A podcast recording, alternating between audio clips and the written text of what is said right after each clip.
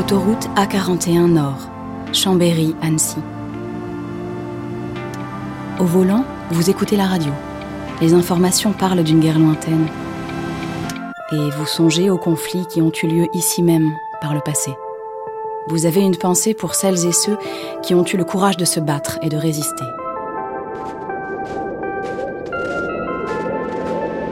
Soudain, un panneau marron apparaît. Dans un décor de montagne enneigée, deux petites silhouettes armées d'un fusil marchent parmi les sapins blancs. Des résistants du plateau des Glières s'avancent dans votre direction. Des jeunes gens héroïques dont le mot d'ordre était liberté. Chaque histoire commence quelque part. Chaque voyage a son point de départ. Chaque légende a ses racines. Vous écoutez Panorama, une aventure contée par Denis Podalides. Sortie 16, Annecy Centre.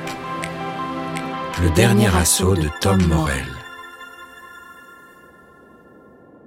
9 mars 1944. La lune est haute, le froid mordant. Au-dessus des montagnes, Tom aperçoit une étoile filante. Il pense à une balle traçante qui déchire la nuit. Il sait que cet assaut est leur dernière chance.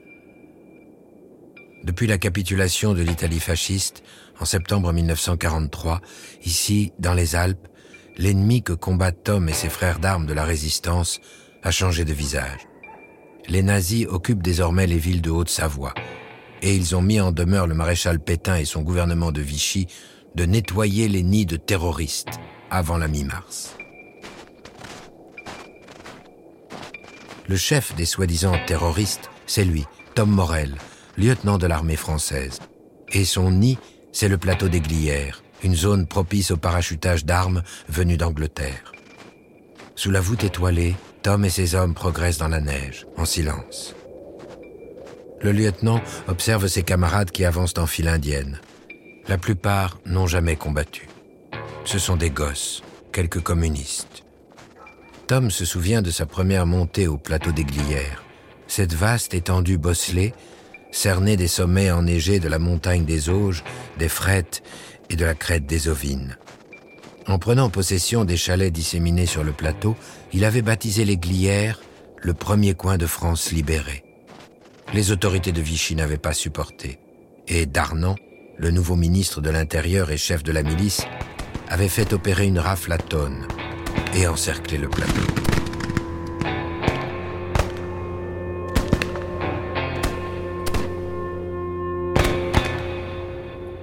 À Entremont, dans la vallée en contrebas, l'ennemi s'est rassemblé. Les paramilitaires des GMR, les groupes mobiles de réserve, ont pris position. Les taux se resserrent autour des glières. Ils auraient dû décrocher, abandonner le plateau désormais cerné par l'ennemi. Mais Tom et ses hommes ont prêté serment. Vivre libre ou mourir. Et ce 9 mars 1944, Londres leur a transmis le message suivant. Considérons Glières comme tête de pont, parachuterons un bataillon. Tom doit tenir encore et attendre le signal donné sur les ondes de Radio Londres via un message codé. Le petit Tom petit homme aime les tessons de bouteille. Tom n'a pas le choix. Il doit prendre l'avantage et lancer une offensive éclair pour obliger ses adversaires à reculer. Et c'est ce soir ou jamais. Tom a maintenant vu le clocher de l'abbatiale d'Entremont, aigu comme une pointe de flèche au sommet de sa petite tour carrée. Le village dort à point fermé. Sans un mot, les résistants entrent dans la bourgade par petits groupes espacés. Ils doivent parvenir sans se faire repérer jusqu'à l'hôtel de France, une grosse bâtisse où sont cantonnées les forces ennemies. Tom serre son revolver contre son cœur. Les armes. Voilà la grande affaire de la vie de Tom, né Théodose Morel et porté sur les fonds baptismaux par un oncle officier. Tom a toujours voulu faire la guerre, Alors, il est entré tout jeune à l'école spéciale militaire de Saint-Cyr, spécialité haute montagne, formation à Chamonix et affectation au 27e bataillon de chasseurs alpins d'Annecy. C'est là qu'il a rencontré et épousé Marie-Germaine. Et c'est là qu'en 1939, la déclaration de guerre l'a surpris. En juin 1940, la section de Tom s'était distinguée. Dans le brouillard de la Tarentaise, il s'était battu comme un lion. Et Tom Morel avait été nommé chevalier de la Légion d'honneur à 25 ans. Mais la guerre s'était brutalement arrêtée après la défaite de l'armée française et l'armistice signé par Pétain. Sentiment amer. Tom se répétait ⁇ La France est éternelle. Un jour, nous vaincrons.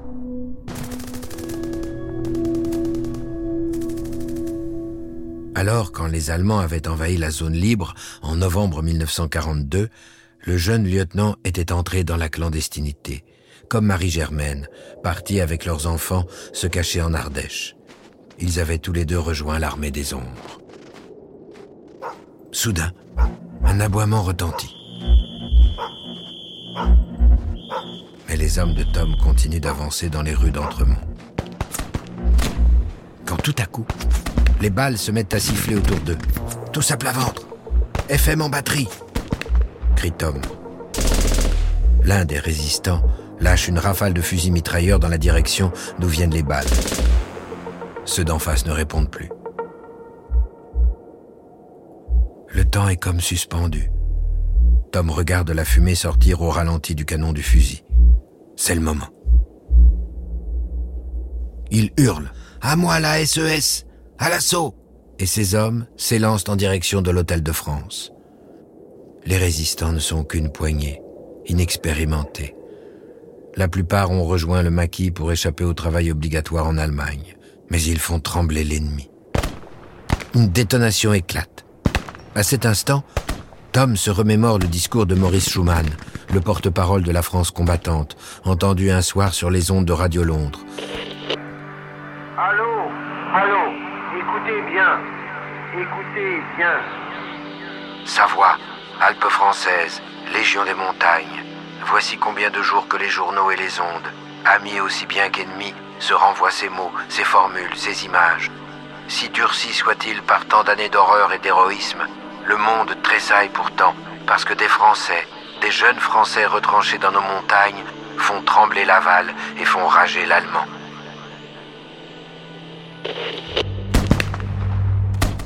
Les vichistes tirent par les fenêtres de l'hôtel de France. Au milieu du tumulte provoqué par les coups de feu, Tom et ses camarades contournent le bâtiment en criant ⁇ Rendez-vous, vous êtes cernés !⁇ Ils enfoncent la porte de derrière. Le rez-de-chaussée est vide. Il va falloir monter. Une rafale descend des escaliers. Un des résistants est blessé. Tom réplique et s'engage. Dans l'hôtel de France, les vitres volent en éclats les vichistes refusent de se rendre. Parvenu au premier étage, Tom enfonce une porte palière et se retrouve nez à nez avec le commandant du GMR, Lefebvre. Son revolver au poing, Tom le désarme et lui fait faire brusquement volte-face en le prenant par le bras. Il lui appuie le canon de son revolver dans le dos en disant ⁇ Avance, tu vas tomber sous les balles de tes copains ⁇ Mais les armes se sont tues. Les résistants investissent les chambres de l'hôtel et regroupent les prisonniers. Dans le couloir, Tom tient Lefebvre en joue. L'adrénaline court dans son sang. Il fusille son ennemi du regard. Tu n'as pas honte. Tu n'es pas digne d'être un officier, lui dit-il. Tu es un traître et un lâche. Lefebvre ne répond pas. Il garde le regard baissé. Mais tout à coup, profitant de la cohue qui règne sur le palier, il sort un petit revolver de sa veste et à bout portant, le décharge sur Tom. Tom Morel s'effondre, touché en plein cœur. Son regard se voile. Sa dernière pensée est pour Marie-Germaine. Le matin même, avant de descendre dans la vallée, Tom avait écrit une courte lettre à sa femme tout continuait à aller bien. Ayant beaucoup de travail, je t'envoie ce mot bref. Je pense sans cesse à toi. Moral et physique excellent. De gros baisers au fils. Pour toi, mon grand amour.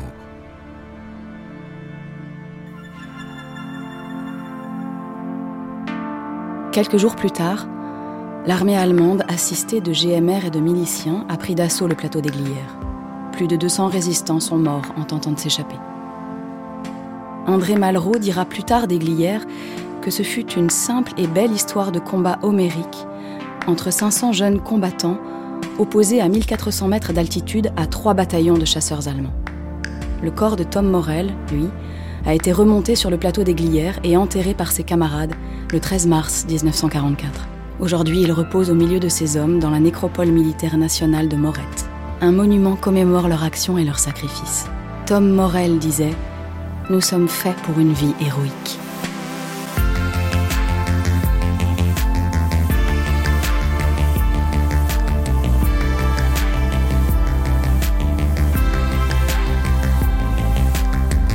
Femmes avant-gardistes, apparitions inexpliquées, héros intrépides. Leurs vies légendaires ont marqué les paysages que vous traversez et laissé leur empreinte dans le cœur des hommes et des femmes qui s'y sont aventurés. Les autoroutes APRR et AREA vous invitent, le temps d'un voyage, à réveiller le passé et à entrer dans la légende.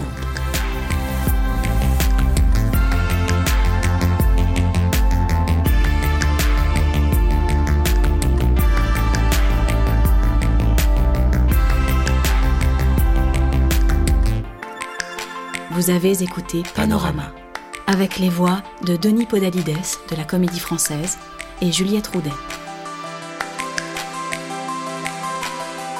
Texte Martin Kénéen.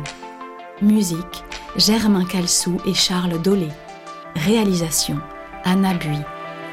À bientôt pour explorer d'autres itinéraires et d'autres légendes.